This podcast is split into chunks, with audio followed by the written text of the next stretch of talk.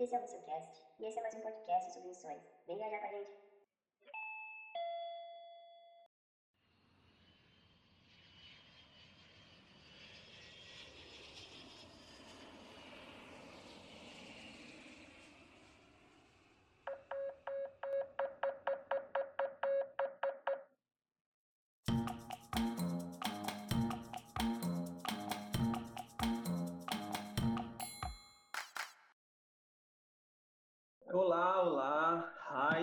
Hi, marhaba, hello. É, estamos aqui para gravar mais um episódio do nosso podcast, do Missioncast, projeto novo aí que estou começando. Vou explicar um pouquinho sobre como vai rolar esse projeto, como que vai se dar o andamento dele, que tipo de pessoas passaram por aqui, que tipo de conversa nós teremos por aqui, quais são as intenções e tudo mais. Porque como no primeiro episódio, não sei se vocês ouviram, mas no primeiro episódio nós falamos sobre intolerância religiosa, perseguição religiosa, refugiados e o campo missionário nessa realidade. Se você não ouviu, ouça. A partir desse agora, nós começaremos a trazer outros missionários, né? Esse projeto vai se dar basicamente em conversas é, acerca da missão, acerca dos missionários, do trabalho missionário, das realidades missionárias, do campo missionário, tudo relacionado a missões. Então a gente vai chamar semanalmente, quinzenalmente, é, missionários, seja do Brasil, seja de fora, é, e nós iremos falar sobre esses assuntos, né? Cada missionário eu vou tentar trazer uma abordagem de um tema diferente. E claro, eu sempre vou trazer a participação de vocês aqui com perguntas, dúvidas, falas e tudo mais. Inclusive hoje já separei algumas perguntinhas para o nosso convidado de hoje, né? Vou apresentar um pouquinho do nosso convidado de hoje e vou deixar que depois ele faça a sua própria apresentação, né? Claro, para quem não sabe, é, meu nome é Bruno, eu sou de Vitória, Espírito Santo, eu sou missionário da Primeira Igreja Batista de Goiabeiras. No momento eu sirvo na minha comunidade local e estou me preparando para retornar para o Oriente Médio, provavelmente no segundo semestre de 2021. Então, esse sou eu, eu tenho 22 anos e eu sou o responsável aqui pela condução desse podcast. E hoje a gente vai conversar com o Marcelo, ou Marcelinho, ou Cecelo, seja lá como ele prefere ser chamado e depende da sua intimidade com ele, né? É, o Marcelo ele também é missionário da minha igreja, da minha comunidade, Primeira Igreja Batista de Goiabeiras. E eu vou deixar que ele fale um pouco sobre o trabalho que ele tem realizado aí, quem ele é, o que, que ele faz, enfim. Marcelo, se apresente e fale um pouco sobre você aí pra gente. Beleza.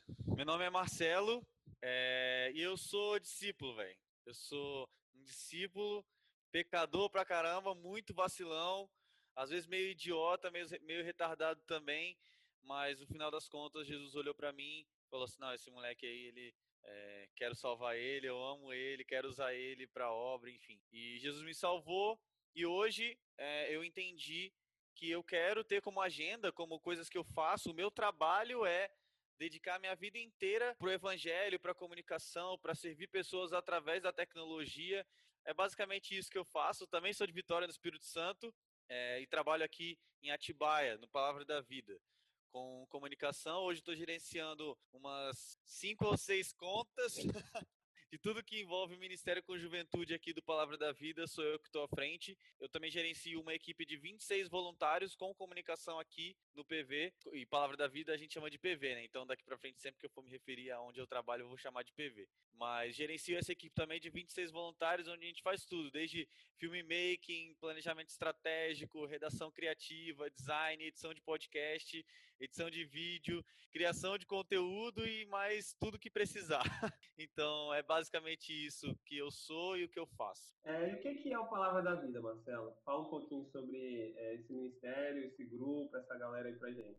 PV é uma organização internacional. Uns gringos lá dos Estados Unidos começaram com esse negócio de querer influenciar a juventude há uns 70 anos atrás. E há mais ou menos uns 60 anos atrás, dois caras, dois gringos vieram para o Brasil com a ideia de começar um trabalho evangelístico numa tribo lá no norte do Brasil.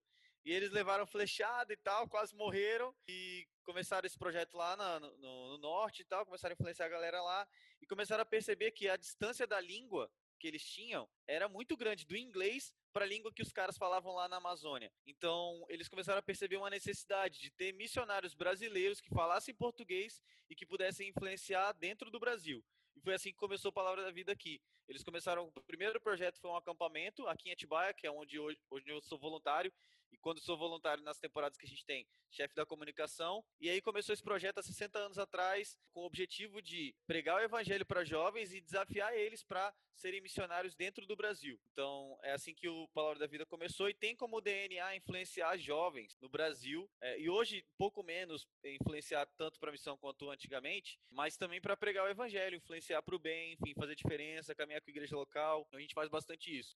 Interessante, você falou de vários assuntos importantíssimos da missão, né? Claro que a gente não vai se ater eles hoje, até porque senão teria 5, 10 horas de podcast. Você falou de cultura, você falou de igreja local, você falou de missionários locais. Provavelmente serão assuntos que nós iremos abordar aqui futuramente com outros convidados. É muito bom, é muito bom conhecer mais sobre o PV. Já ouvi falar, mas eu não sabia dessa história do Palavra da Vida. É um ministério grande, né, aqui no Brasil, conhecido, reconhecido. Muito legal. É, e você disse que você é, segue na comunicação, certo? Esse é o ministério principal que você segue aí. Então eu vou pegar Sim. a pergunta de duas pessoas que fizeram para nós, que foi o Guilherme, que é o arroba, underline, ignorado, underline, e a Jamile, que é arroba JamileGL, que perguntaram como que é esse ministério, como que é trabalhar é, com marketing e missões, qual que é a importância disso para missões. Fala um pouco sobre isso para a gente. Tá. Vamos começar primeiro explicando qual que é a importância, né? Se você for pensar que comunicação, tudo que a gente faz para divulgar, seja online, offline, algum projeto ou vender alguma coisa, passar uma ideia, isso é comunicação. E o que, que é o Ministério com Comunicação, né? Cara, servir com as minhas habilidades querendo divulgar um projeto, algumas ideias que a gente tem aqui, a gente quer fazer e a gente acha que é ferramenta de Deus para influenciar a vida de outras pessoas. Então é basicamente isso. É como se eu trabalhasse numa agência para ser sincero, não necessariamente numa agência, mas como se eu trabalhasse numa empresa e eu fosse marketing dessa empresa, entendeu? E aí aqui eu tenho o CEO, os caras que mandam em mim e tal, as demandas chegam e eu repasso para minha equipe e a gente gerencia. Então, isso é basicamente o Ministério com Comunicação que eu faço, eu faço aqui na base da, da missão, né? A gente tem bases do PV em todos os. É... Como é que fala? No Brasil aqui? Estados, todos os estados. Não, os estados não. Regiões. Todas as regiões, isso. A gente tem é, bases do PV em todas as regiões do Brasil, em algumas regiões até mais de uma base. Então, a gente faz os trabalhos, assim, faz algumas coisas para todo mundo, mas a maioria da parte a gente faz para gente aqui, para o trabalho que tem aqui na região, enfim. Esse é o que, que é o trabalho com comunicação e como que a gente faz, né? E qual é a importância? Eu creio que hoje em dia, qualquer empresa, qualquer ONG, qualquer instituição religiosa que não está na rede social, que não está na internet, que não está se comunicando, com a própria geração ou usando dos meios de informação, sejam formais ou informais, é, tá perdendo muito, velho. Então a gente vê muitas empresas que não estão na internet, que não estão com aplicativos, que não estão fazendo, enfim, a sua presença digital, né? Que a gente fala, eles estão perdendo muito. Por quê? Hoje em dia a gente está o tempo inteiro na, na, nas redes sociais, na tecnologia, no celular, enfim, a gente está o tempo inteiro nisso. Às vezes até demais, exatamente. Até pode ser uma discussão que a gente pode ter um pouco mais para frente, mas acho que esse não é muito aonde a gente quer chegar e o que a gente quer conversar. Mas enfim, voltando assim, acho que isso é muito amplo para todas as empresas e tal, e a gente às vezes considera a igreja empresas, né? Querendo ou não, às vezes tem CNPJs, paradas assim. Então eu creio que qualquer iniciativa precisa ter a sua presença digital. E isso não exclui as missões, não exclui as igrejas, não exclui. Principalmente porque eu considero hoje em dia as redes sociais, a internet, o povo que usa a internet como povos não engajados. A gente fala de PNIs, né? Povos não. Como que é fala? PNA, povos não alcançados. Isso, PNA. Povos não alcançados. Aí você corta depois, porque vai falar, pô, missionário não sabe nem essa sigla. Né? Enfim.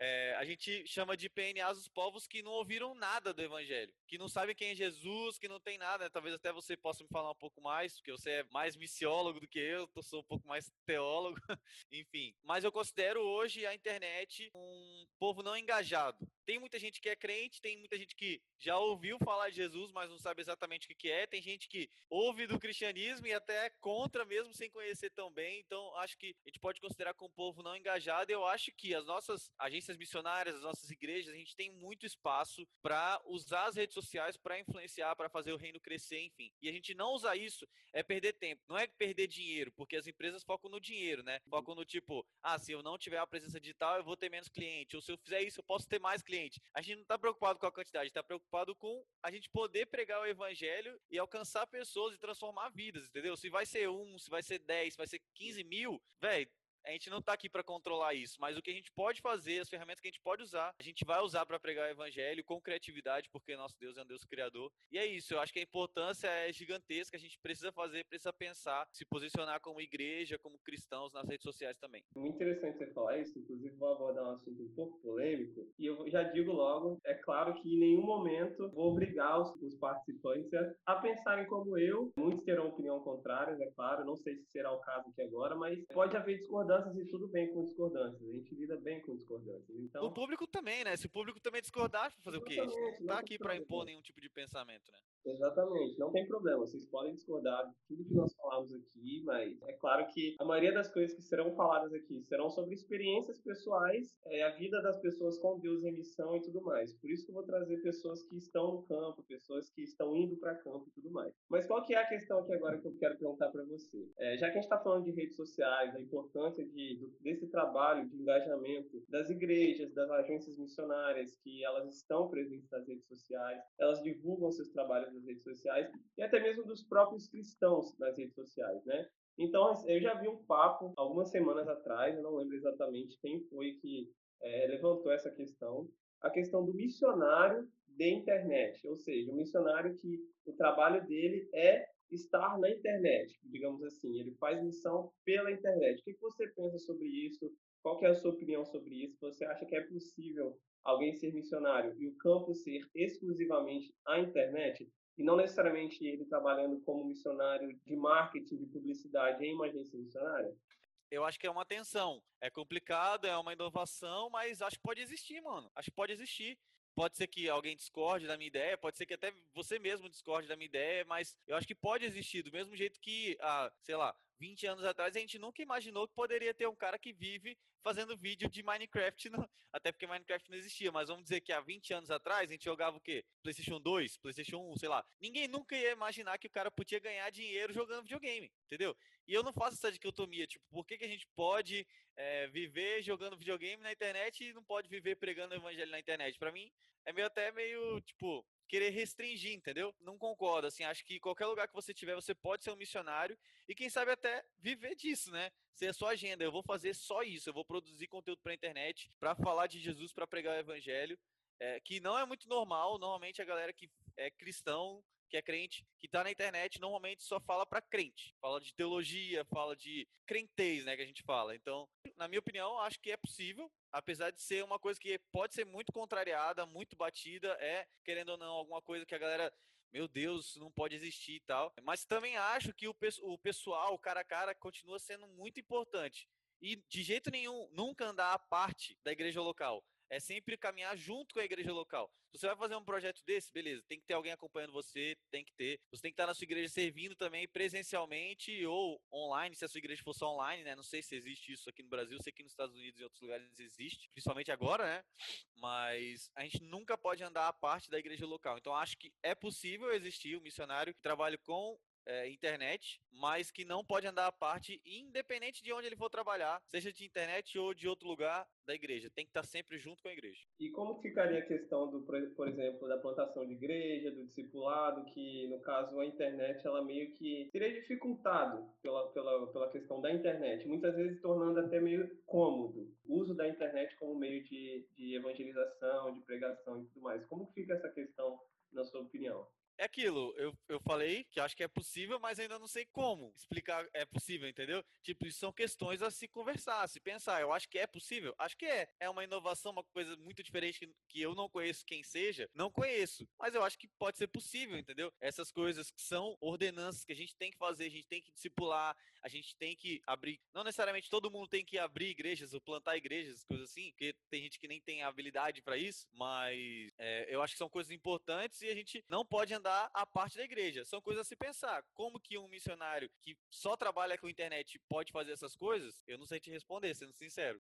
Aproveitando que a gente está falando sobre a questão da internet e tudo mais, a gente sabe que o maior engajamento na internet, pelo menos eu imagino que seja de jovens, adolescentes, adultos. Então, eu vou aproveitar e pegar a pergunta da Alessandra, que é arroba Pellegrini, que ela diz assim, como que a gente demonstra a importância do trabalho missionário na área de comunicação para os missionários, e até mesmo, eh, ela não colocou isso, mas eu vou falar para as pessoas mais velhas, para os líderes, para os pastores, às vezes até para os nossos pais, nossos mantenedores. Como que a gente explica isso para essas pessoas que não estão tão por dentro dessas novas tecnologias, a importância desse tipo de trabalho ser realizado?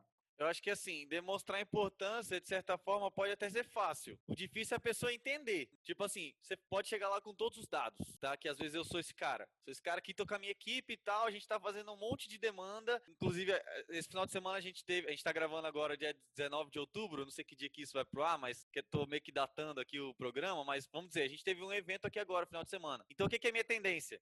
Falar assim, vou ver todos os dados, todo o engajamento que a gente teve em duas semanas de campanha. A gente teve 183 inscritos. Desses 183 inscritos, é, sei lá, 40 se tornaram alunos realmente aqui, porque o objetivo do evento era, enfim, eu, a minha tendência é sempre olhar todos os números chegar para a pessoa que está acima de mim e falar assim, ó, esse foi o resultado da campanha. Aí a pessoa pode olhar e falar assim, tá, mas eu achei horrível. Ou, ah, não, tudo bem, ó, ano que vem a gente vai fazer diferente, ou não quero que faça, entendeu? Como que eu posso convencer a pessoa? Tipo, acho que eu fiz o meu máximo, eu dei o melhor, a gente fez os vídeos mais incríveis que a gente podia ter feito, o resultado foi muito bom, em cima da hora, mas às vezes a pessoa simplesmente vai olhar para aquilo e falar assim, eu achei feio, eu não gostei, eu não quero. Então, como que, como você pode demonstrar fazendo o seu melhor, se dedicando, estudando, aprendendo, mostrando, analisando dados, mostrando os números. Mas se a pessoa vai aceitar ou acatar é outra história. Isso é uma, uma tensão que a gente lida muito na comunicação dentro das nossas igrejas, das nossas agências missionárias, porque às vezes a gente olha e fala, e não só com comunicação, tá falando de outras ideias também que a gente tem, porque a gente que é jovem, a gente sempre fica pensando, nossa, que da hora de poder fazer aquilo, ou tem umas ideias retardadas às vezes, para ser sincero.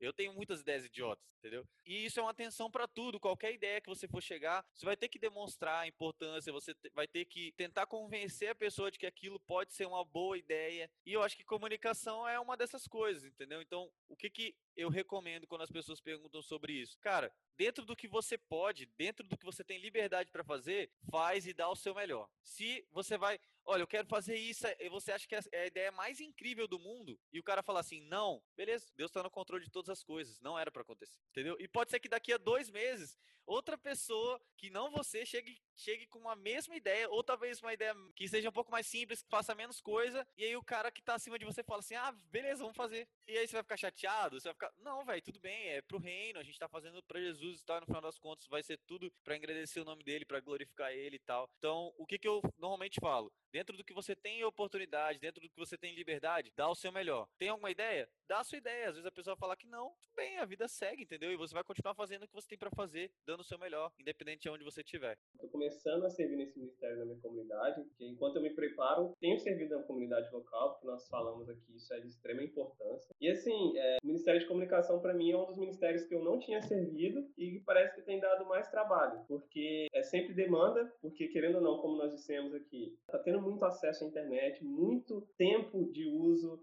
é cada vez maior o público, então a gente tem que atender uma demanda muito grande, certo? A gente tem que fazer um trabalho bem feito para alcançar o máximo de pessoas possível, o máximo de visualização possível, porque querendo ou não, visualização e engajamento, que é o que a comunicação, a publicidade busca. Isso faz com que aquele trabalho receba apoio ou até faça com que as pessoas se engajem na missão, já que eu creio que esse seja o foco do marketing e da comunicação na agência missionária, né? Você pode falar melhor sobre isso. Então, querendo ou não, a gente tem que fazer um trabalho, digamos que assim, impecável. Por que, que eu digo isso? Porque tem muita gente usando, tem muita gente fazendo muito uso, a gente tem que atender essas demandas de certa forma e na internet as pessoas se sentem mais confortáveis para fazer crítica. Às vezes a gente se dedica, é claro que não aconteceu comigo, servindo na minha comunidade, até porque o, o trabalho que eu exerço lá é, é menor, né? não tem tanto divulgação, digamos assim, nacional, fechado para a comunidade, mas eu sei que a internet funciona dessa forma. As pessoas elas sentem mais liberdade de fazer críticas na internet. Como que vocês lidam com, com isso?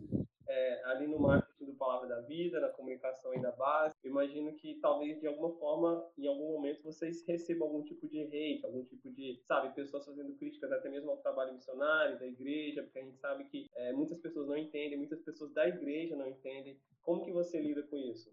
Antes só de eu responder essa pergunta, eu queria só fazer um adendo nessa última pergunta que eu respondi, que a gente conversou sobre, que é a ideia de entender quem é a pessoa que você está falando. Aí entender qual que é a geração dessa pessoa, como ela pensa, entender o que que comunica mais com ela, porque às vezes você vai fazer uma arte que é muito jovem, que é irada para a gente da nossa cidade tá, mano, isso aqui é incrível. Mas às vezes um cara de 50 e tantos anos ele vai olhar para aquilo e vai falar assim: é comunicou nada para mim. É a contextualização, né, que a gente tanto usa no campo missionário. É, a gente tem que entender, né? Então, quanto mais você entende daquela pessoa, a geração dela, como ela pensa, como as coisas comunicam para ela, e é sempre bom olhar referências. Olha materiais de divulgação, publicidade, marketing para conteúdos, para produtos, para essas pessoas, para essa é, faixa etária, para essa geração e tal. Então, tentar aprender com isso. Então, se você consegue entender melhor para quem você está falando, a chance de você fazer alguma coisa que vai comunicar melhor para ela e às vezes você ter um sucesso em é, ser aprovado naquela ideia ou naquela arte é maior. Então, voltando só para voltando para a pergunta que você me fez, como que a gente lida com as críticas e tal? Eu vou falar de mim porque eu não posso responder pela organização. Eu sei que, querendo ou não, eu estou aqui representando a palavra da vida de certa forma, eu só não queria que as pessoas ouvindo isso falassem assim, ah, o que o Cecelo tá pensando, o que o Marcelinho tá pensando, Marcelo, sei lá, enfim, como você vai me chamar. Isso é o que Palavra da Vida pensa. Não, eu tô falando sobre mim, entendeu? Então, às vezes a pessoa pode até falar, ah, nossa, o PV pensa isso, mas estou falando aqui como eu lido com essas críticas, como eu faço essas coisas. Então, o que que eu fiz? No começo da quarentena, eu comecei um projeto de influenciar pessoas através das minhas redes sociais pessoais. Então, eu comecei a fazer, durou três meses esse projeto, foi incrível quanto durou foi muito legal, me senti muito bem, mas eu não soube lidar bem com as críticas. Muitas pessoas elogiaram, muitas pessoas falaram: "Nossa, que legal que você está fazendo". Muitas pessoas: "Obrigado porque você fez isso, porque isso me despertou para algumas coisas, me fez pensar em outras coisas, isso me fez ter interesse pela comunicação". Eu falei: "Incrível, mano. Fui usado por Deus para abençoar a vida dessas pessoas". Mas algumas pessoas que são muito importantes para mim, que são influências na minha vida, que são exemplos, criticaram o, o trabalho como se, por exemplo, eu tivesse fazendo para me aparecer. Eu tava fazendo para me aparecer? Foi uma coisa que eu pensei. Eu refleti e tal. No final das contas, eu cheguei à conclusão. Eu não tô fazendo para me aparecer, entendeu? Eu não tô fazendo para me engrandecer, para que eu fique mais famoso, para que o CSL, a galera olhe pro CSL e fale, nossa, esse cara aqui sabe tudo de comunicação e tal. Não tô fazendo para isso. Esse não era o objetivo final, mas eu lidei mal com as críticas. E aquilo que essas pessoas falaram para mim repercutiram muito no meu coração e me desanimaram demais. Tanto que eu parei com o projeto. E aí depois eu comecei a pensar que eu poderia dar mais do meu tempo que eu estava dando para esse projeto, para a organização e para as coisas que a gente faz aqui. Eu comecei a me dedicar mais aqui, que eu não acho que estava errado em fazer coisas para mim, pessoais e tal, até porque a gente sabe que na nossa geração é muito difícil a gente assumir um compromisso de 5, 10, 15, 20 anos. Então a gente é muito é o que Bauman fala, né, com os relacionamentos líquidos. A gente decide uma coisa, fica dois anos, três anos, não, já cansei, não quero mais isso, estou mudando. Então, eu acho que é importante ter uma coisa pessoal para você ter para onde sair ou um projeto que você já está tocando a par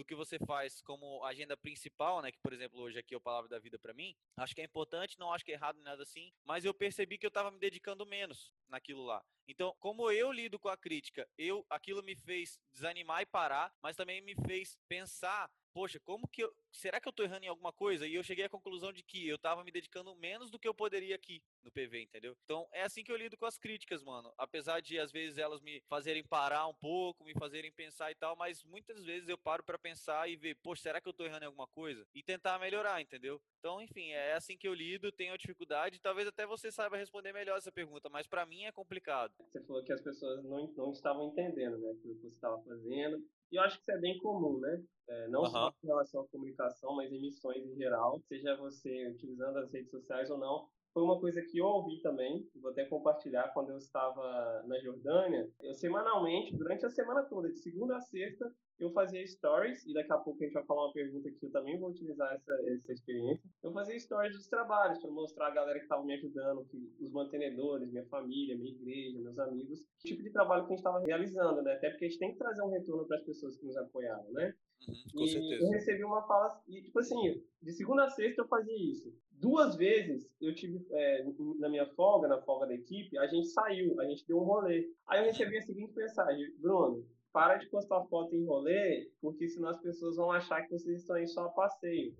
Falei, gente, eu posto fotos semana toda dos trabalhos sendo realizados, a gente está morrendo de trabalhar aqui. Era desde capinar até visitar a casa de refugiado, é, até, sabe, é, diversos trabalhos assim, que às vezes era até desgastante fisicamente mesmo, pro nosso corpo. E eu recebi esse tipo de fala, tipo assim, como assim as pessoas vão achar que eu tô, que eu tô aqui a passeio? Elas não estão vendo minha, minhas redes sociais a semana toda? Elas vão julgar é, por, um, por um feed ali, por uma foto no feed? Entende? Então, é, as pessoas, elas realmente elas não entendem o trabalho missionário, e eu sempre reforço isso. Infelizmente, é, boa parte da igreja brasileira não entende trabalho missionário. Não. Nas redes sociais, inclusive, muitos falam que é para engrandecimento próprio. Inclusive, eu fiz um tweet recente que eles me perguntaram por que, que vocês postam foto? Aí eu entro na pergunta da Gesile, acho que é assim que fala o nome dela, que é arroba Jazaguiar. Qual que é o cuidado para não expor as pessoas, mas ao mesmo tempo falar dessa importância do que, que vocês estão fazendo no trabalho? Tipo assim, fazer esse marketing, esse trabalho de comunicação sem expor as pessoas que estão participando do trabalho. Por Uhum. exemplo, você está fazendo um trabalho em uma tribo indígena. E vou citar o caso aqui agora de recentemente, acho que essa semana, é, naquele prêmio do Vladimir Herzog, é, de fotografia, uma fotografia lá ela foi retirada porque a foto da, da mulher indígena foi colocada lá no prêmio para concorrer, é, não tinha tido permissão da mulher. Então essa foto, essa fotografia foi retirada. É, Que é um erro crasso, assim, é horrível o cara ter tido um erro desse, entendeu? Exatamente. Mas, E um prêmio, assim, de importância nacional, ou talvez até internacional, não sei. Então, qual que é esse cuidado de não expor as pessoas? Daqui a pouco eu também vou, vou falar um pouco sobre isso no ambiente, assim, de perseguição, né? É, eu acho que isso tem. A gente dá pra pensar em duas coisas, né? Como a gente pode tomar cuidado pra não expor as pessoas e como a gente pode tomar cuidado pra gente não se expor. Né? Porque você deu um exemplo aí de você falando de você, você mostrando o que você tá fazendo. Se eu entendi muito bem, acho que foi isso que você, que você disse, né? Que você, que as pessoas criticaram você porque você tava mostrando que você tava no rolê. Esse foi o problema, né? Então, Exatamente.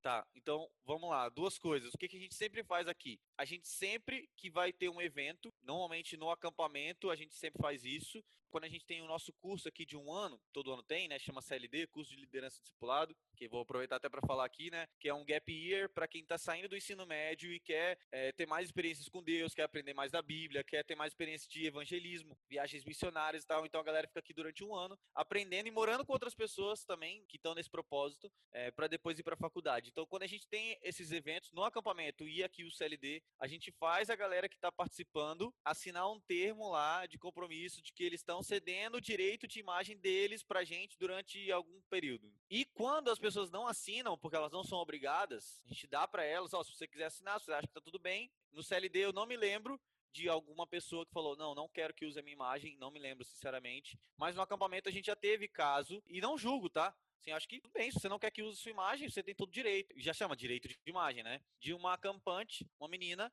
que ela era modelo e ela é, tirava foto para empresas, né? Marcas de, de roupa e tal, enfim. E a mãe dela não assinou autoriza autorizando tirar foto dela ou postar foto dela, né? Porque às vezes ela aparecia alguma foto e tal, a gente apagava. Mas não autorizar postar e nem usar a imagem dela para nada. Porque ela usava aquilo como trabalho, ganhava dinheiro com aquilo e a gente ia estar tá meio que fazendo de graça, né? Não tava pagando nada para ela. Então a gente tem que ter esse cuidado. É sempre prestar atenção. A gente pode usar essa imagem? Isso é uma coisa que eu vejo muito youtuber, é, assim, falando mais no geral, né? Trabalho que não envolve nada de instituição religiosa, nem missão. Eu vejo que galera tem errado bastante em não pensar nisso. Aconteceu num canal que eu acompanho atualmente, o cara quase perdeu o canal no YouTube dele porque ele usou em alguns vídeos de uma série que ele fez, trecho, velho, de alguns segundos, mostrando uma cidade, só pra, só pra mostrar que aquele, aquela série tava sendo gravada naquela cidade. Que é uma bobeira, mas ele não tinha autorização para usar aquele vídeo, ele usou em 20 vídeos. E o cara foi lá e deu strike. E aí ele ficou,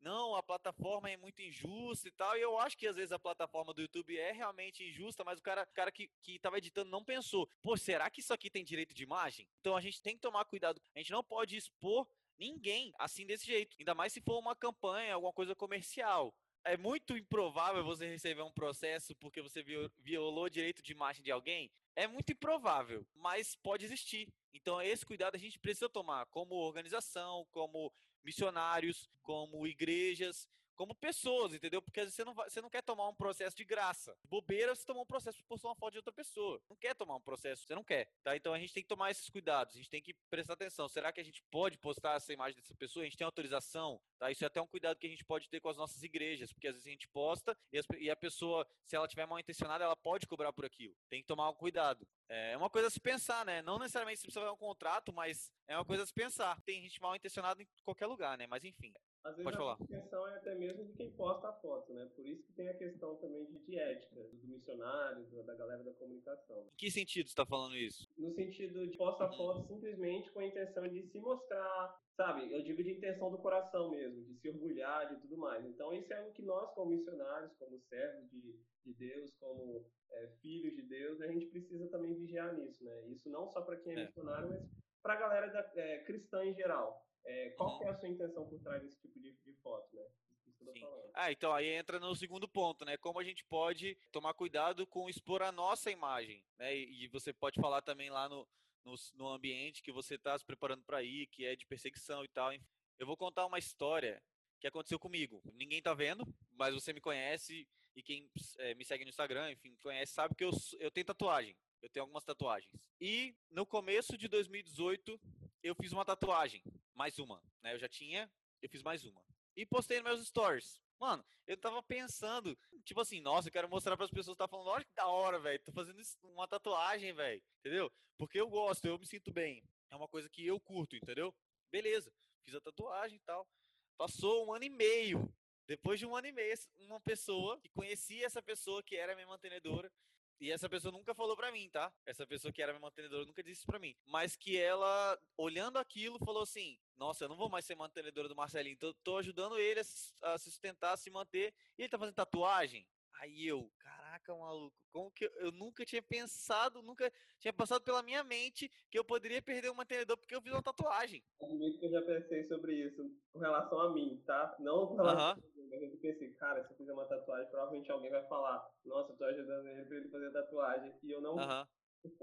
Então, só que nesse caso, Brunão, eu ganhei a tatuagem, velho. Eu não paguei um centavo, entendeu? Então, tipo assim, é, eu acho que teve um erro da, da pessoa em é, não querer saber, não perguntar, porque elas, elas, elas têm direito de perguntar, entendeu? Elas estão elas ajudando e tal. Não tem direito de mandar no que você vai fazer com aquele dinheiro ou não. Mas perguntar não ofende nada. Eu ia responder, velho, eu ganhei essa tatuagem. Foi um presente que a pessoa me deu. É, mas também teve um erro da minha parte em não tomar cuidado, entendeu? Só que aí existe uma, uma coisa que a gente pode discutir aqui e pensar sobre é qual que é o limite, o que, que a gente pode e o que, que a gente não pode postar, entendeu? Isso é uma, uma tensão que pra mim é muito difícil. Por exemplo, se eu for, meu sonho, de verdade, meu sonho de criança, da vida, assim, é ir pra Nova York. É meu sonho, mano. Talvez seja o lugar que eu mais tenho vontade de conhecer na vida. E se um dia eu for pra Nova York, eu vou poder postar uma foto lá? E se eu for, eu tiver lá nos stories, tô mostrando, olha que irado aqui, galera, eu tô chorar porque eu tô na Wall Street lá, encontrasse a Alicia Keys lá, o John Mayer, eu- meu Deus, acho que eu desmaiava.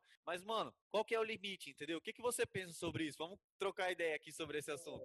Esse é algo que eu sempre me preocupei, eu acho que me preocupo até hoje, e eu já vi muita gente se preocupando. Porque a gente sabe que, querendo ou não, não sei se seria uma cobrança, mas é uma. É, é questão de responsabilidade nossa até certo ponto, mas muitas vezes tem sim a questão da cobrança daqueles que ajudam, e às vezes até de quem não ajuda, de tipo assim, de falar, cara, é, como assim você está fazendo isso com, a, com o dinheiro que você recebeu de ajuda? Às vezes é coisa simples, por exemplo, é você sair para ir numa pizzaria. Cara, eu já vi gente preocupada, eu já fiquei preocupado, e eu já vi gente cobrando missionário porque foi na pizzaria. Mas assim, não busca saber o contexto. Já teve momentos na base em que não tinha janta, eu falei, cara, o que, que eu vou fazer? Eu não tenho fogão, eu não tenho comida para fazer, não tem Aham. não tem janta na base. Aí a galera, pô, vamos comer uma, comer uma pizza. Eu falei, beleza.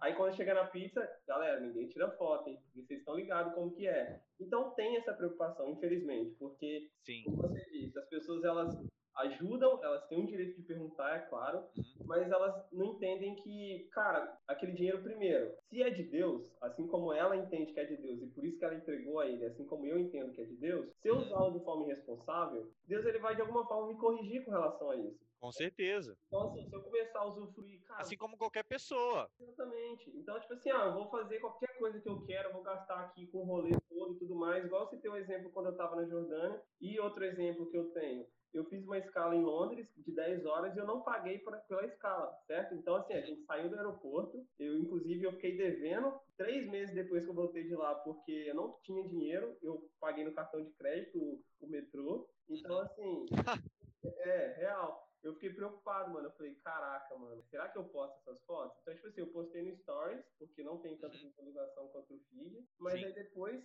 que eu voltei pra casa, depois de meses, eu postei no feed, certo? Uhum, Então, querendo ou não, sempre tem essa preocupação. Cara, será que eu posto, cara? E, não é necessariamente você se preocupar com, com o julgamento do outro. É mais assim, de certa forma, questão de responsabilidade, de certa forma que a gente entende que muita gente não entende, certo? Muita gente não entende a questão da missão. Muita gente. Deixa eu te perguntar outro negócio. Tá, tá a gente tá falando sobre isso e tal. Você tem algum mantenedor que, ou alguma pessoa que apoia o seu projeto que não seja brasileira? Eu tenho um mantenedor e ele é brasileiro. Tá. Mas você conhece outras pessoas ou conheceu gente lá fora que tem mantenedores que não são brasileiros? Com certeza. Você já chegou a perguntar sobre isso pra essas pessoas? Tipo, se, Não. essas, se os mantenedores dessas pessoas cobram esse tipo de coisa delas? Por que você acha que isso é um pensamento? Faz a experiência, porque eu já ouvi pessoas que são missionários em outros países, que têm mantenedores de outros países, falarem que não existe essa cobrança. Então, o que, que eu tenho pensado? De novo, eu não sou a verdade absoluta sobre nada, mas o que eu tenho pensado, o que eu ouvi bastante, é que isso é uma cobrança que vem de, de pessoas brasileiras para missionários brasileiros. Mas é por isso que eu Porque fora do Brasil eles entendem qual que é a importância de você ter um momento de lazer, de você sair com a sua família, de você viajar, entendeu? Porque se a gente fica só nisso na missão, pensando na missão e no trabalho missionário, que todo mundo devia pensar e não só missionário, mas se a gente fica só pensando nisso, a gente fica bitolado, fica louco, mano. O trabalho missionário, mano, mexe demais com a nossa cabeça, com o nosso espiritual. A gente precisa fazer alguma coisa pra se parecer, pra mudar um pouco de pensamento, pra, sei lá, viajar, pensar em outra coisa, entendeu? É uma coisa muito grande, né? A gente tá num ambiente ali de batalha, né? Digamos assim. Sim. E, e outra, é, às vezes a impressão que eu tenho é que isso é uma crítica que eu tô fazendo, se depois você quiser cortar, tudo bem, tá? Não tem problema. Não? É uma crítica que eu penso bastante. As pessoas que são nossos parceiros no ministério, que estão com a gente, não estando fisicamente, mas contribuindo com é, o seu dinheiro para o reino e não para a gente, quanto elas devem influenciar no que a gente faz?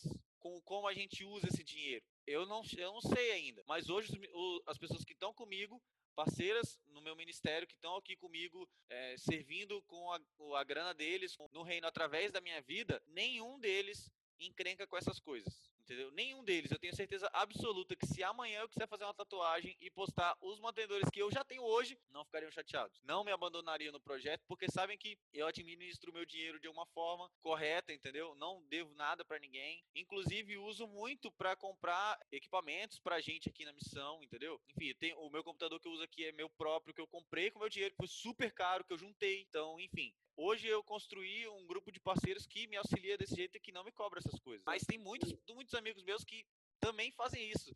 Não, não vou postar porque senão vou perder mantenedor. Só explicar pra galera o que talvez alguém não entenda o que é mantenedor, né? Mantenedor é a galera que apoia é, os missionários, os agentes Uhum. missionários financeiramente, em oração e tudo mais, e acompanha esses trabalhos, esses que nós chamamos de mantenedores, nos mantém, nos a- ajuda a gente a se manter no campo, certo? Sim. E desculpa, Não, sim, terminei. Foi só um adendo, né? Tipo, uma coisa a mais que eu tenho pensado esses dias que eu tenho ouvido e tal. Mas eu não tenho embasamento nenhum. assim, coisa que eu ouvi de outras pessoas que são missionários e que já viram isso, né? Mas. Eu, eu te entendo, eu já pensei muito sobre isso, eu penso muito sobre isso, e realmente é essa a realidade.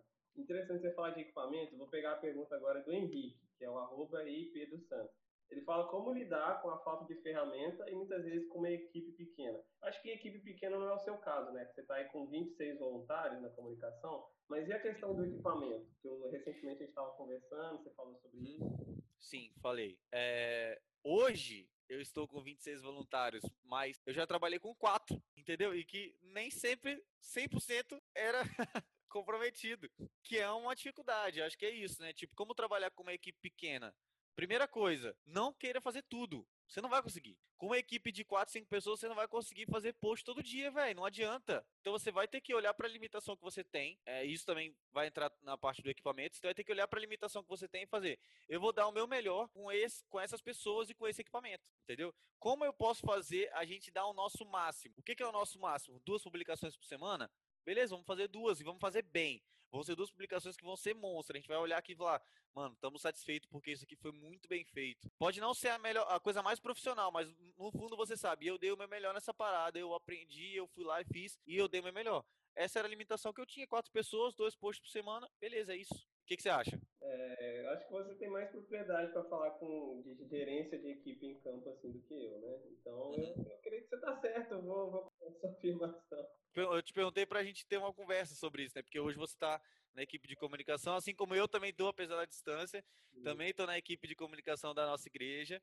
Mas enfim, hoje a nossa equipe lá, inclusive, é pequena apesar de ser uma igreja que tem bastante gente que trabalha com comunicação, bastante gente que tem habilidades na área, hoje ainda, ainda a nossa equipe é pequena, mas ela vai ser maior, eu creio. Então eu quis te perguntar para ver tipo o que, que você acha, como que tem sido para você lidar com essa equipe pequena, apesar de você não estar tá à frente de toda a equipe, mas você é responsável de uma área. Você está acompanhando o trabalho lá sendo feito. Então, o que, que você acha de trabalhar com equipe pequena? O que, que você está pensando? O que, que você acha do que eu falei? Você me lembrou algo aqui agora. A questão de trabalhar com equipe pequena é que assim, a gente tenta dividir tarefas, né? Até pra gente não ficar sobrecarregado, como você falou. Exato. Então, às vezes, a gente, não tendo com quem dividir tarefas, a gente fica sobrecarregado. E muitas vezes a gente nem sabe fazer aquilo que precisa ser feito, certo?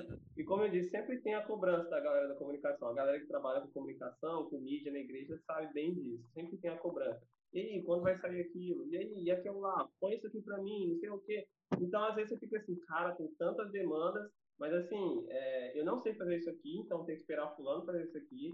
É, isso aqui eu estou fazendo, mas demora, então, tipo assim, a galera também. Então, querendo ou não, a gente fica sobrecarregado. Inclusive, a galera que está chegando na igreja, fica o convite aí para chegar na equipe de comunicação, a gente está precisando. É isso, é isso. Então, voltando, né? Hoje eu estou com uma equipe grande, glória a Deus por isso, porque eu me sentia muito sobrecarregado fazendo tudo. Hoje, a minha equipe inteira, com 26, faz tudo que eu fazia sozinho. Mas hoje a diferença, tem uma diferença grande. Hoje a gente faz melhor, porque eu tenho mais tempo para pensar em outras ideias e eu depois de delegar as funções e todo mundo está fazendo e tal, a gente consegue fazer mais e melhor. Enfim, dou glória a Deus pela minha equipe. Se alguém por acaso da minha equipe ouvir esse podcast, vocês são bênçãos na minha vida. Mas enfim, eu acho que é isso, é trabalhar com o, o que a gente tem, entendeu? Dar o nosso melhor com aquilo que a gente tem.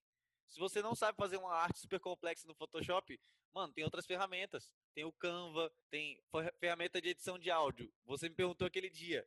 Você já tá usando. Não é muito difícil de aprender. Eu acho que é ter vontade, mano. Igual qualquer coisa que a gente vai fazer na vida, na maio, eu não vou falar 100% porque não dá para cravar, mas vamos dizer que 90% das coisas que a gente faz na vida, a gente é voluntário. Então, essa questão do voluntariado, a gente se voluntariar para fazer mesmo que a gente não saiba, mano, já é, Deus já vai usar a sua vida, cara. Porque você vai querer servir a Deus, você quer aprender, você quer fazer. E eu, igual eu tenho aqui na minha equipe, apesar de ser uma equipe muito grande, eu tenho gente que não sabe fazer, não tem habilidade técnica nenhuma.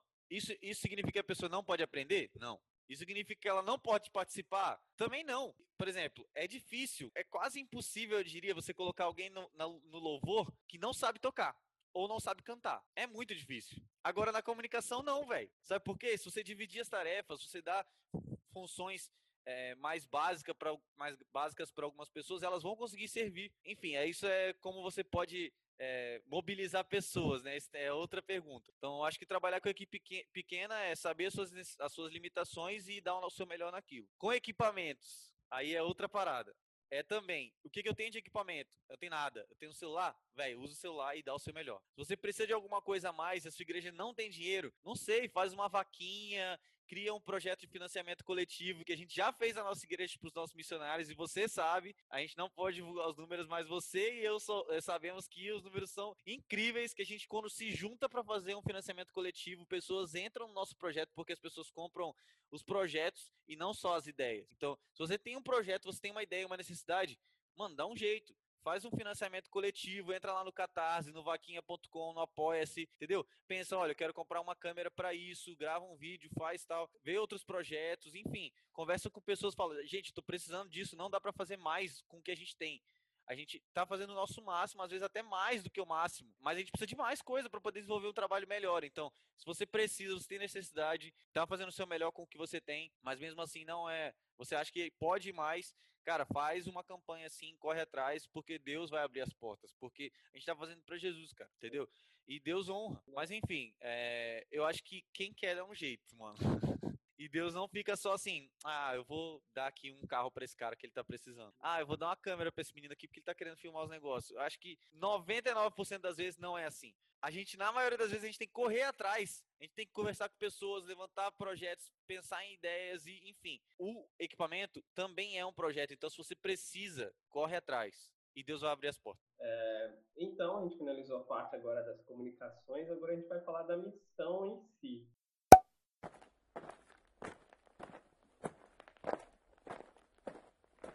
Vou juntar três perguntas aqui, do Paulinho, do Marcos e da Evelyn, que é o arroba under, under underline fact, arroba Marcos W. Menezes e arroba RMXZ, que eles basicamente falam sobre é, quais são as dificuldades da missão, como encarar as crises é, no meio da missão, quais as maiores preocupações, o que, que causa mais ansiedade, qual que é a sua resposta sobre isso, o que, que você acha? Isso é bem mais geral, né? Bom, assim, a maioria das coisas que a gente respondeu aqui, poucas coisas eram especificamente de comunicação. A gente falou muito de gerência de equipe, levantamento de projetos, de mantenedores, de relacionamento com as pessoas que estão no nosso projeto com a gente. Enfim, pouca coisa foi mesmo sobre comunicação e acho que essas perguntas também são meio gerais, assim, né?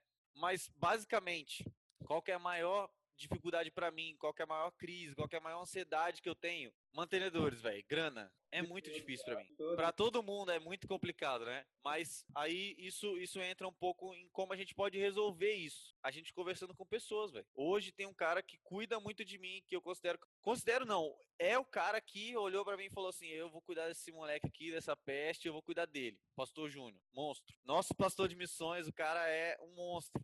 Então, como que eu falo assim, se aproximar de pessoas, como que isso resolve? Cara, conversas curativas, entendeu? Você conversa com o cara, você se abre, fala, mano, tô com dificuldade, ele te ajuda a hora, pensa, poxa, como que a gente pode fazer para você levantar o sustento? Você vai lá e faz dar certo, entendeu? Outras crises que a gente tem normalmente, eventualmente, no ministério, porque todo mundo tem crise. Em qualquer lugar, qualquer trabalho, qualquer. Vai ter crise, vai ter suas dificuldades. Como que a gente resolve isso? Velho, conversando com pessoas. Tendo sempre caminhando junto com a sua igreja. Porque as pessoas que mais vão te ajudar, velho, vou ser sincero, a igreja é imprescindível. A igreja é um, é um valor que a gente não pode abrir mão, independente de ser missionário ou não. E nem sempre vai ser a igreja instituição em si, né? Mas as pessoas. Não! Exato, exato, e... exato. Porque lá, mano, lá, lá onde você vai estar, você pode falar melhor. Dificilmente você, muito difícil, você vai ter a sua igreja. Que eu digo assim, ah, o lugar, ah, aquele grupo, mano, entendeu? Talvez a sua igreja vai ser lá duas, três pessoas, entendeu? Talvez mais, eu não sei, você que pode dizer melhor. A igreja né? é basicamente a galera da base e a galera que a gente vai estar acompanhando ali, que não serão cristãos, né? Gente uhum. tá acompanhando e tudo mais. Então, sim, sim. É que não deixa de ser igreja. Não é uma igreja com CNPJ, mas igreja. Uhum. Mas a gente sabe também a força que uma instituição, pelo menos no contexto de Brasil, tem, né? Liberdade para fazer coisas que às vezes as pessoas em si não têm, né? É, então, o que eu falei aqui só concorda com o que você disse, a gente falou com palavras diferentes. Se aproximar de pessoas, entendeu? Não andar sozinho, não existe vida cristã sozinho, velho, desculpa. Não existe. Não dá para caminhar sozinho. Você tem essa crise, você resolve como? Como que você vai obedecer ao mandamento amar o próximo se não tem o próximo para ser amado? Não existe, mano. Não existe. Não existe. Não, não entra na minha cabeça. Não consigo. Vida cristã é andar com gente, amar gente e também ser amado por gente, entendeu? Então, eu acho que esse, essa, essa é a minha maior dificuldade, maior ansiedade. Hoje eu estou encontrando meios de vencer essas coisas, essas crises. Orando, pedindo é, sabedoria a Deus para que Ele me mostre criatividade também, porque não é só conversar com pessoas, às vezes a gente tem que criar métodos diferentes e conversar diferente com as pessoas e usar ferramentas diferentes, às vezes, Instagram, Facebook e outras coisas. Então, mas além disso, é conversar com pessoas que me auxiliam na caminhada e continuam me ajudando para que eu não desista, porque sozinho é muito difícil, mano, sendo sincero. Não dá, é, não dá compartilho dos mesmos pensamentos. Acho que na minha maior crise, assim, até porque nós dois somos missionários em início de carreira, né, digamos assim. Uhum. É, eu um pouco mais do que você ainda, início de carreira, porque digamos que eu comecei no meio do ano passado, você já estava é, em campo, certo? Apesar de eu já ter feito alguns trabalhos missionários, a minha carreira missionária em si, uhum. integral, começou no meio do ano passado. Então, é, não sei se é o seu caso, mas o meu ainda tenho poucos mantenedores. Eu tenho um amigo que me mantém, assim, que me ajuda, né? Não é me manter, mas me ajuda a me manter é, mensalmente. E ele sabe que eu sou muito grato a ele. E assim, cara, pensa comigo, eu vou ter que ir para um país onde a moeda é quase 8 reais, onde eu vou ter que levantar 3k de sustento por mês, no meio do deserto. Como que eu não vou ter crise com isso, Marcelo? Então, É. assim, e às vezes as, as pessoas acham que é falta de confiança em Deus, né? É, Ah. Às vezes é, às vezes a gente tá, a gente não tem tanta confiança quanto a gente acha, às vezes a gente não tem tanta fé quanto a gente acha. Mas eu falo muito isso, cara, mesmo sem confiança, mesmo sem fé, eu vou obedecer e eu vou ir, tá ligado? Uhum. Se- se- É, eu acho que, é- mano, a, a diferença entre a gente e o cara que não vai, tipo assim, não, ah, eu vou lá pra Jordânia. A diferença entre eu e você, a diferença entre eu e você e, o- e essa pessoa que não escolheu ir, é só a escolha, entendeu? Ele não esque- escolheu a agenda. Só que ele também tem as crises, assim como eu e você, a gente tem as crises, entendeu? E a gente não pode falar assim, ah, a gente é mais santo porque a gente tá na missão, porque tá. Não, a gente vai ter as crises que os caras têm também, velho, entendeu? E a gente vai ter dificuldade de depender de Deus, a gente vai ter dificuldade de confiar nele. É normal, é, mano, a diferença entre eu você e esse outro, essa outra pessoa que não escolheu ir é que ela não escolheu ir, entendeu? Mas as crises são as mesmas, velho. Eu diria que, assim, no contexto, como a gente estava falando de igreja brasileira, que não entende a missão, isso se agrava um pouco mais. Porque, como você disse, às vezes o missionário de outro país, ele não tem esse problema, ele não tem essa crise. É. Às vezes ele tem outras crises. Mas essa Sim. crise que nós estamos falando aqui, ele não tem, porque a igreja lá apoia, sustenta, mantém. E às vezes não é só man- é, manter financeiramente, mas às vezes, é, às vezes não, é sempre precisa de manter em oração, em acompanhar. Eu sempre falo isso, cara, se quer ajudar o missionário, não tem como ajudar financeiramente, ora por ele e manda mensagem. Porque às vezes o que a galera quer então é alguém para conversar. E muitas Sim. vezes isso não se tem. Então eu compartilho do mesmo pensamento que você. Às vezes, como eu falei, não é falta de confiança em Deus apenas, mas também compreensão de que não há responsabilidade por parte da igreja. E Uhum. quando eu falo igreja, não é a nossa comunidade pessoal, mas a Uhum. igreja enquanto Brasil, assim, a igreja brasileira. Sim, sim. É, uma outra crise que eu também tive bastante nos primeiros anos aqui foi o distanciamento com a minha, com a nossa igreja, que eu e você a gente é da mesma igreja. Mas o distanciamento com a igreja. É. Cara, eu fiquei assim, o primeiro ano aqui meu, os primeiros meses foram muito difíceis. Bate E eu não tô longe, mano. Eu tô em São Paulo, Atibaia. É 40 quilômetros da São Paulo, de São Paulo capital. É tão perto que o DDD, inclusive, é 11. Não é nem outro, é 11, mano. Então a gente tá muito perto. Tô mil quilômetros da minha casa. Se você for ver, é muito perto, muito perto. Uma viagem de avião daqui lá, daqui aí até aí onde você tá, uma hora e quarenta, entendeu? É muito perto. Mas eu me senti, sabe quando você tá é, com um monte de gente perto, mas você se sente sozinho? Tipo, tem um monte de gente, mas na verdade não tem ninguém. Sabe? E eu sentia falta dos meus amigos, velho. Eu, senti, eu sentia falta das pessoas que caminhavam comigo todos os dias. Mano, eu tenho um amigo aí em Vitória que a gente se conhece desde os 8 anos, tenho 24. Eu não sei Entendeu? se é com você, Marcelo, mas às- vezes a galera acha que quando a gente está em campo, eles ficam com medo de mandar mensagem, porque eles acham que a gente está ocupado 24 horas por dia, que a gente não vai conseguir responder, né? Então, Ninguém nunca me falou isso, mas pode ter, pode ter acontecido. Então, eu, quando eu tava em campo, eu ficava pensando, caraca, a galera não manda mensagem, o que que será que tá acontecendo? Aí quando eu conversava, eles falavam, pô, você deve estar ocupado. Beleza, eu tava às 6 horas do Brasil? Tava às 6 horas do Brasil. Isso é relevante de certa forma, sim. Mas, cara, mandar uma mensagem em algum momento eu vou responder, eu vou conseguir conversar É, velho, hoje em dia, mano, com ele. eu sou assim, ou eu sou assim aqui, porque a gente dá, a gente dá prioridade pro trabalho que a gente tá tendo. Eu não vou ficar respondendo no WhatsApp o tempo inteiro durante o meu trabalho. Então, se você vai mandar mensagem uma hora da tarde, eu vou responder seis. E tudo bem, velho. Então eu, eu senti essa crise bastante. Eu fiquei só, eu me senti sozinho. E depois eu fui começando a desenvolver amizades verdadeiras aqui, não só colegas, né? Porque ali eu, eu, eu sempre me considerei muito bom de, de me comunicar. Então, acho que sempre foi um indício de que eu seria um comunicador. Mas enfim, sempre fui bom assim de, de ter boas relações com outras pessoas e tal. Mas me senti sozinho. Graças a Deus, glória a Deus pela nossa igreja que hoje faz um trabalho muito melhor depois que eles vieram a igreja em algum momento me cobrou uma situação e aí eu tive a oportunidade de falar também sobre isso. E a igreja falou assim: "Nossa, é verdade, eu nunca tinha pensado nisso". E hoje, graças a Deus, a gente tem lá o nosso grupo dos missionários, a gente sempre está se falando. É, inclusive eu e você a gente se fala também, a gente interage lá no Twitter, eu aqui gravando coisa com você. O Júnior também me manda mensagem ou eu mando mensagem pra ele toda semana, entendeu? Cara, isso, isso é uma, uma- foi uma crise pra mim. Eu tenho um pouco de dificuldade porque eu sinto falta da igreja, obviamente, mas hoje a nossa igreja, graças a Deus, supre muito bem essa necessidade e eu não tenho mais crise com Eu lembro até que uma vez eu tava muito mal, assim, eu tava muito mal no campo, eu me sentia sozinho com a galera que tava comigo, com a minha equipe, e eu senti que os amigos não estavam comigo. Então eu recebi uma mensagem, Bruno, eu tô aqui, a gente não tá se falando, mas eu tô orando por você. Mano, aquilo ali ganhou meu dia, tá ligado? Uhum. que tava perdido. Às vezes a galera acha, como você falou, que a gente é santo e que a gente já não precisa de ninguém, mas, mano, a gente é humano, a gente precisa de contato, a gente Uhum. relação. situação. E muitas vezes isso é causa de crise mesmo, assim.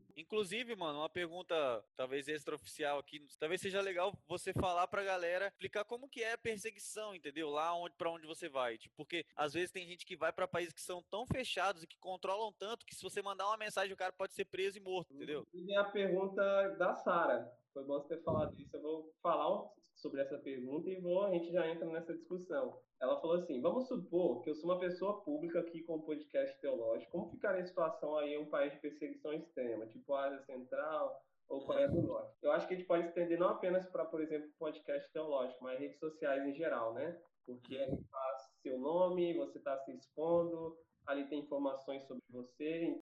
Então, é, eu lembro quando a gente estava se preparando para ir para a Jordânia, a gente começou a se preparar uns dois meses antes, né? A gente recebeu Uhum. orientações dos missionários que já estavam lá, Você fez ETED, né? ETED, exatamente, pela ETED, pela Jocum. É, Uhum. então a gente começou a receber, Qual base que era? foi na base de Curitiba, sem. Curitiba. É, aí a gente recebeu orientações semanalmente é, do missionário que ia nos acompanhar lá, certo? Com certo receio, de certa forma, até de fazer esse contato pelo WhatsApp, tanto que somente os líderes faziam esse contato. E as, as informações que a gente recebia era que tem que tomar cuidado com redes sociais, se possível, bloqueiem as redes sociais. Então, assim, o que, que eu falaria para a Sara? Que é a Sarah Sharon, né? Primeiro, provavelmente você vai ter que bloquear suas redes sociais, em alguns casos até mesmo excluir certo? Se não tiver a possibilidade de bloquear, ou dependendo do nível de perseguição, excluir mesmo. Porque, por exemplo, o governo da Jordânia, talvez eu tenha até que excluir o nome da Jordânia daqui, ou futuramente eu tenha que apagar esse, ou o podcast anterior, ou o podcast que vierem após esse, por conta de algum missionário, ou por conta de alguma fala minha. Porque, a- por exemplo, a, a- a polícia secreta da Jordânia ela é muito bem articulada. Então, teve momentos em que a gente recebeu mensagem desse amigo nosso, o Rafael, que é o que vai me liderar lá, inclusive, dizendo assim, cara, meu WhatsApp está sendo, tá, tá sendo vigiado, a polícia secreta sabe, então vamos conversar menos. Então, esse tipo de coisa em países de, de perseguição é comum. Vigiar as redes sociais, se eles têm algum tipo de desconfiança, que você está trabalhando com algum público que não pode, como é o caso da Jordânia, você evangelizar muçulmanos é proibido, ou às vezes em alguns países você pregar ou você ser cristão é proibido. Então, em alguns casos é. Lá na Jordânia não é proibido ser cristão.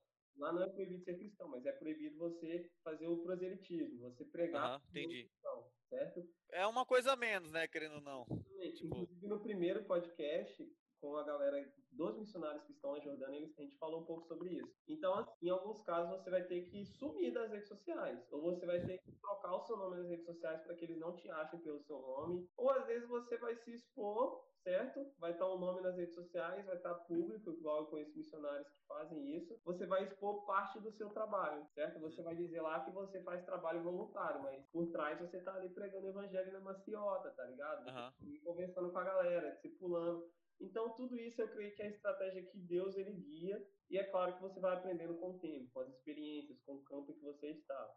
Às vezes você vai aprender só depois que você for perseguido, depois que você for levado para um interrogatório, igual acontece com a galera lá direto. E às vezes, se você tiver uma, alguém que conhece, você conhece, que já tem experiência no local, você vai receber orientações como a gente recebeu, entendeu? Então, assim, pode ser que futuramente você tenha que apagar o seu podcast, sabe? Ou pode ser que futuramente você tenha que excluir todos os seus nomes no podcast e coloque na responsabilidade de alguém, ou você tenha que trocar de nome. Eu já conheci gente que teve que trocar o nome de Israel para Rael, porque todas as vezes que ele era parado pela polícia no Oriente Médio, ele, ele sofria de alguma forma algum tipo de ofensa, porque lá eles não gostam de Israel, tá ligado? Então é, é- vai depender muito do campo, vai depender muito do tipo de trabalho que vai ser realizado e do tipo de exposição que você tem feito publicamente nas redes sociais, sacou? É, inclusive, lembrei de um caso aqui, de outra, de outra pergunta nossa. Quando a gente está em trabalho missionário, a gente faz fotos, certo? Como eu disse, para a gente publicar nas nossas redes sociais, sejam elas bloqueadas ou não, para dar um tipo de retorno às pessoas que nos apoiam, para eles entenderem que a gente não está gastando dinheiro à toa, assim. E uma vez, é, aí a gente entra naquela pergunta lá de exposição, né, que fizeram. Como que é, é essa questão da ética de expor, qual é o perigo? Uma vez a gente estava fazendo um trabalho e os tra- com os muçulmanos, e o trabalho com o muçulmano era sempre um pouco mais delicado do que o trabalho com a igreja perseguida. É, a gente tirar só os líderes, um líder na verdade, ele tirava foto, mas as fotos não pegavam a cara das pessoas. E não só porque elas usavam burca, hijab e tudo mais, mas a gente evitava pegar o rosto. E às vezes a gente tirava foto de longe, foto, foto sem foco e tudo mais. Porém, aconteceu o fato do meu amigo ele tirar a foto de uma mulher e o marido dela ver uma mulher muçulmana, marido dela vê. Só que ela não viu, ela não viu que ela estava sendo fotografada. Porque, como eu disse, a gente evita tirar da cara. O marido ele agrediu a mulher no meio de todos, porque para ele a mulher estava errada porque ela foi fotografada. Essa é a realidade ali, entendeu? Uhum. Então, assim, voltando naquela pergunta dos perigos, a gente tem que tomar cuidado até mesmo quando a gente está tomando cuidado, entende?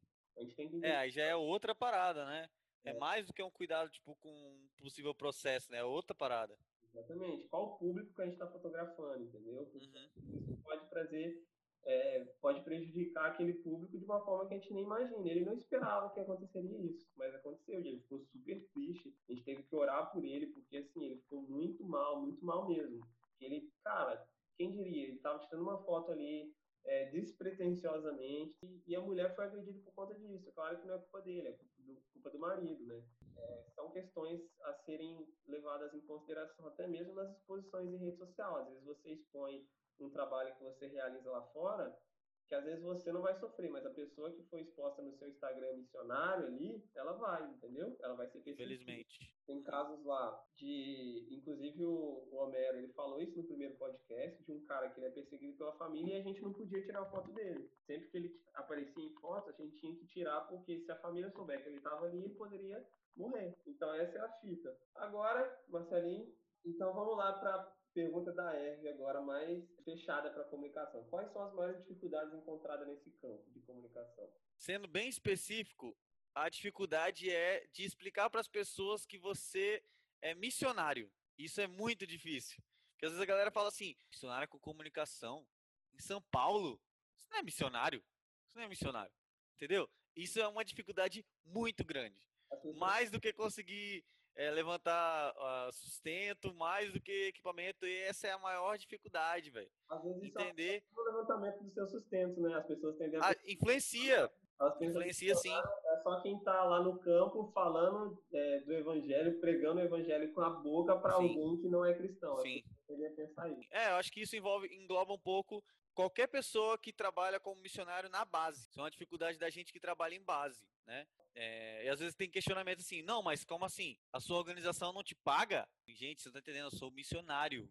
Você tá entendendo? Isso é uma dificuldade muito grande. E a segunda é lidar com a falta de equipamentos, mano, querendo ou não. Mas isso, igual eu falei lá na, na parte do equipamento, você precisa ter criatividade. Você precisa ter jogo de cintura, você precisa, cara, eu preciso de equipamento, como que eu vou fazer? A liderança não tem condição de me pagar, de investir nessa questão, falando não só daqui, mas de outras, tá? Eu mesmo não tenho dinheiro para comprar uma câmera de 3 mil reais. Não tenho dinheiro. Vou tirar da onde? Posso juntar, igual juntei para comprar um computador? Posso juntar.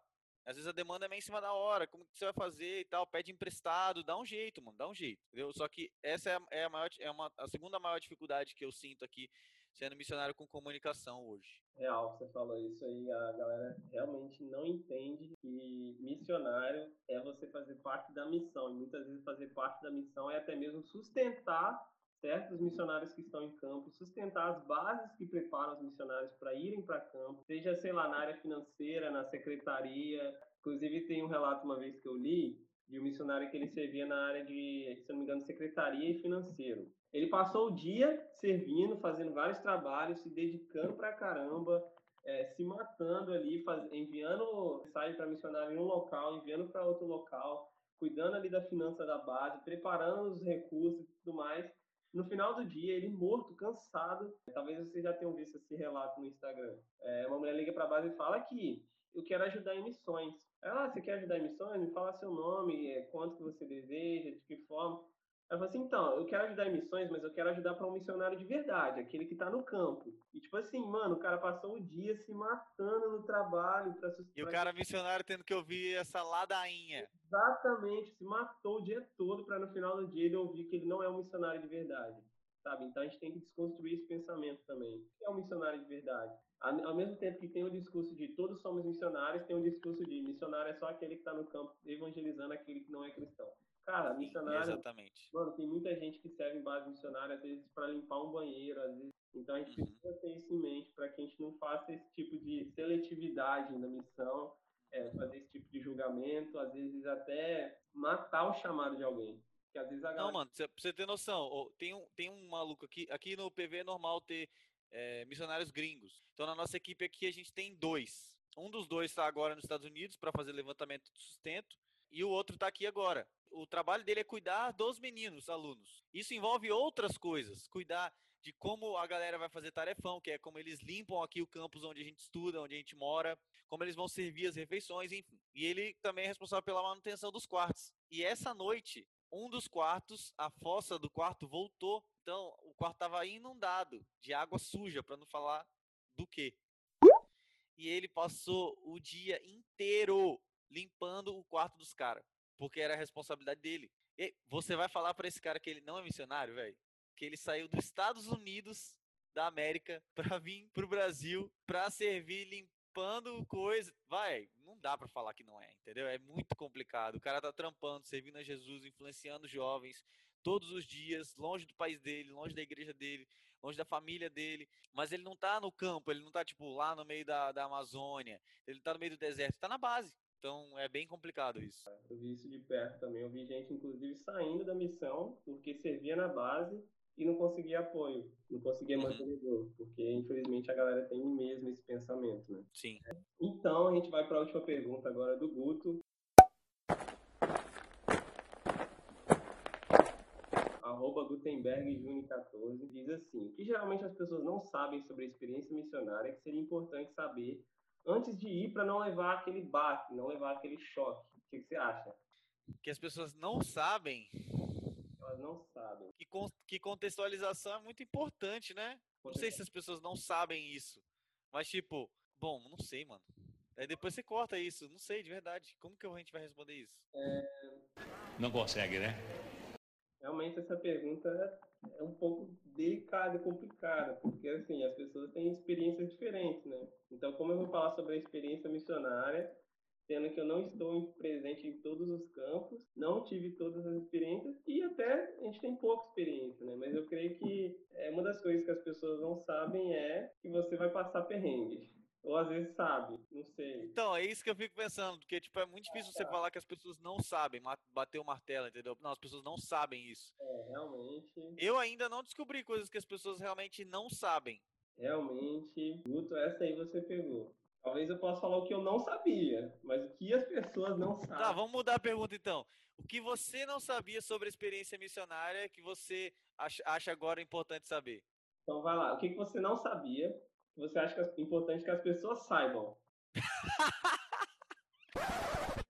Caraca, deixa eu pensar. O que, que eu não sabia? Vou, vou, vou tentar... Pensa, vamos pensar antes de responder. Ah, já sei.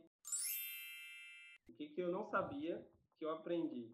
Primeiro, que Deus não precisa de mim e que Ele faz mesmo que eu não esteja preparado para fazer. E mesmo que eu não saiba fazer, e mesmo muitas vezes que eu tenha intenção de fazer de forma errada. Deus ele faz, que a gente aprende que a missão é dele, ele conduz, ele é o mais interessado para que ele seja glorificado. Então, eu creio que isso era algo que eu não sabia, eu achava que dependeria simplesmente do meu esforço, que era responsabilidade minha apenas, mas não, eu creio que muitas vezes as pessoas não sabem que não é só questão de responsabilidade, mas é um privilégio você servir como missionário, mesmo independente das dificuldades, independente do, enfim, das crises, dos surtos, é, é um privilégio, porque você está fazendo parte, como a gente fala, de um propósito global, né? Um uhum. propósito eterno. Então, quando você for para campo, você precisa ter essa mentalidade. Como diz, se eu não me engano, John Stott fala isso. Por Deus ser o mais interessado na missão, ele também é o supridor da missão. Então, mesmo que, como a gente falou, a gente tem crise aqui financeira, a gente tem crise, às vezes, com mantenedores, por não ter mantenedores, Deus ele vai sustentar porque a missão é para ele por meio dele, para a glória dele. Enfim, é isso. Eu aprendi muita coisa, para ser sincero. Aprendi muita coisa. E é exatamente isso. Eu aprendi que esse processo de esse tempo que você está sendo, porque às vezes você não vai ficar a vida inteira sendo missionário em algum campo ou numa base, voltando para aquilo, né? Todo, todo cristão tem que ser missionário, mas às vezes a gente, bom, a gente sabe que a gente talvez não fique com essa agenda a vida inteira, saber que esse processo vai ser muito transformador, vai mexer muito com o seu ego, vai mostrar muito o quanto você é vacilão, o quanto você quer fazer coisa errada, o quanto você vai fazer coisa errada querendo fazer coisa certa, o quanto você, apesar de querer fazer coisa certa, está fazendo a coisa certa, não dá resultado, entendeu? Então, cara, isso é um processo assim que de verdade transformador. A minha vida tem sido transformada a cada dia que eu tô na missão. Eu não sabia que ia ser assim. Eu pensei que eu ia vir para cá, que eu ia dar de mim, que eu ia influenciar vidas, que eu ia falar de Jesus para as pessoas. E no final das contas, mano, apesar da gente fazer isso tudo, no final das contas, sendo muito sincero, o saldo é totalmente tipo: Deus tem me mostrado, as pessoas têm me alimentado, as pessoas têm me abençoado, sabe? Jesus tem transformado o meu coração. Eu acho que é, é, mais ou menos isso, mano. Eu, eu achei que eu ia ser o cara que ia falar, que ia fazer, que tal. No final das contas eu percebi que é Deus fazendo em mim, através de mim, apesar de mim. Acho que quando a gente vai para a missão assim, né, a gente tende a pensar de que, nossa, eu serei um grande missionário, eu serei uma pessoa é, sabe, a gente, tenta, a gente tende a se engrandecer e achar que a gente vai simplesmente derramar sobre aqueles que são pequenos, vamos dizer assim, Sim. aqueles que não têm conhecimento. Mas a gente descobre Sim. que é o contrário. A gente é pequeno e de acordo com que a gente vai tendo contato com o outro, a gente vai aprendendo, sabe? A gente é abençoado na medida que a gente se encaminha ao outro para abençoar. Muitas vezes o outro nos abençoa mais do que a gente abençoa ele a gente é muito tratado no campo, a gente é muito tratado Sim. nas relações com o outro. Demais. Mano. Deus ele trata muito, muito o caráter do, do, missionário, seja em campo, seja na base em si, preparando para campo ou ajudando quem está em campo. É um ambiente de muito confronto, cara, muito confronto. É, apesar dos pesares, é, Deus ele, ele cuida, sabe? É, uhum. é muito normal a gente ter crise de identidade muitas vezes em missão, porque a gente descobre que a gente não é aquilo que a gente achava que era. Descobre que se não for por Deus, pela misericórdia dele, cara, a gente sucumbiria assim como aquele que a gente crê que tá sucumbindo lá, sabe? Hum. A gente tá indo ao... É. Essa é a Exatamente. É muito louco. Deus, ele sabe o que faz. Hum. Mas é isso. É isso, acho que nosso papo de hoje deu para falar muitas coisas legais, muitas coisas interessantes. Conseguiu responder tudo, né? Achamos que não ia conseguir responder tudo. Respondemos 10 perguntas aqui, fora as outras perguntas que a gente mesmo fez, né? Então, é. eu espero que de alguma forma, não só as pessoas que fizeram perguntas, mas os que irão ouvir, é, de alguma forma alguém seja abençoado com alguma dessas perguntas e que Deus... Ô, Bruno, deixa eu só, antes da gente terminar aqui, falar então das contas que eu administro lá e que a gente tem feito coisas legais no Instagram e tal. Mas se a galera quiser seguir. Pode fazer a divulgação aí, a galera quiser seguir. Show. É, o meu Instagram pessoal é Cecelo09, mas eu não tenho postado muita coisa intencional lá não. Estou é, bem parado lá porque as demandas aqui da missão estão estão pe pegando demais e eu escolhi, igual eu falei no começo, dar o meu melhor aqui, dar o máximo do meu tempo que eu posso é, aqui para missão, então não tenho feito muita coisa lá, mas se você quiser seguir, mandar alguma pergunta, alguma coisa assim, quiser trocar ideia, pode seguir lá, Cecelo09. É, depois você pode botar na descrição, né? Porque às vezes a pessoa não, não sabe que, como vou que escreve colocar, Cecelo. Mas, assim. Vou colocar tudo na descrição. Também tem o PV Play, que é o canal nosso no, no, YouTube e no Instagram, que a gente tem produzido conteúdo para adolescentes. Então, a gente está bem no comecinho dele, a gente tem 400 e poucos seguidores em um mês e meio, mas a gente tem começado a produzir conteúdo para adolescente, para fala sobre vida cristã do adolescente, tem programa especial para menino, programa especial para meninas, a gente fala sobre videogame, fala sobre vida cristã feminina também, é, fala sobre um monte de coisa. Então a gente tem usado esse Instagram é, PVPlay Underline no Instagram para falar para adolescentes. A gente também tem o apv.sudeste, que é o do nosso acampamento, a gente produz é, conteúdo lá mais voltado para o nosso acampamento, mas se você tiver curiosidade, tiver por São Paulo, quiser mandar um adolescente seu para lá também, é, vai ser muito bem-vindo, é muito incrível o acampamento. E também o curso que eu falei, né, do CLD, que é aquele gap year de um ano, para quem quer sair do ensino médio e quer ficar um ano estudando, aprendendo mais sobre Jesus e sobre a Bíblia conhecendo e tendo contato com outros cristãos também, viagens missionárias, enfim. cld.opv, segue lá também que vai ter bastante coisa que a gente está postando nos últimos tempos. Tudo feito, a maioria das coisas é tudo feito pelos voluntários que são alunos do CLD, então pode ficar muito em paz que lá tá tudo sendo feito por adolescente e jovem pra gente. Então é isso. Massa. É, para quem não me segue, eu acho que é difícil, porque você deve ter chegado nesse podcast por me seguir ou não. É, minhas redes sociais todas é arroba Bruno Airão é, Bruno com dois N's, Airão A O no final, né? Airão. E a nossa, vou falar o arroba da nossa igreja também, é claro que a gente citou ela várias vezes aqui, arroba Piba em Goiabeiras. É, e é isso aí, se vocês tiverem alguma dúvida, se vocês quiserem é, que a gente aborde algum assunto aqui, é, fala nas redes sociais, me chama na DM, me chama, enfim, no WhatsApp, na, no Instagram, qualquer rede social que você tiver acesso, e a gente pode buscar alguém para abordar esses assuntos. No próximo papo, quem vai chegar aqui com a gente é a Jacira, eu imagino que alguns de vocês conheçam aí do Twitter, é, que fala bastante sobre o mundo muçulmano, sobre a igreja perseguida também. Em breve vocês terão acesso ao papo com a Jacira. Ok? Espero que vocês tenham sido abençoados aqui hoje. Espero que Deus tenha sido glorificado em cada instante aqui, porque eu creio que a nossa intenção foi essa. E é isso aí, gente. Obrigado por ter ouvido. Se você aguentou até aqui, você está de parabéns, porque foi uma hora e pouca. Então, espero que tenha sido bom para você e até a próxima. Valeu! É nóis, valeu! É nóis!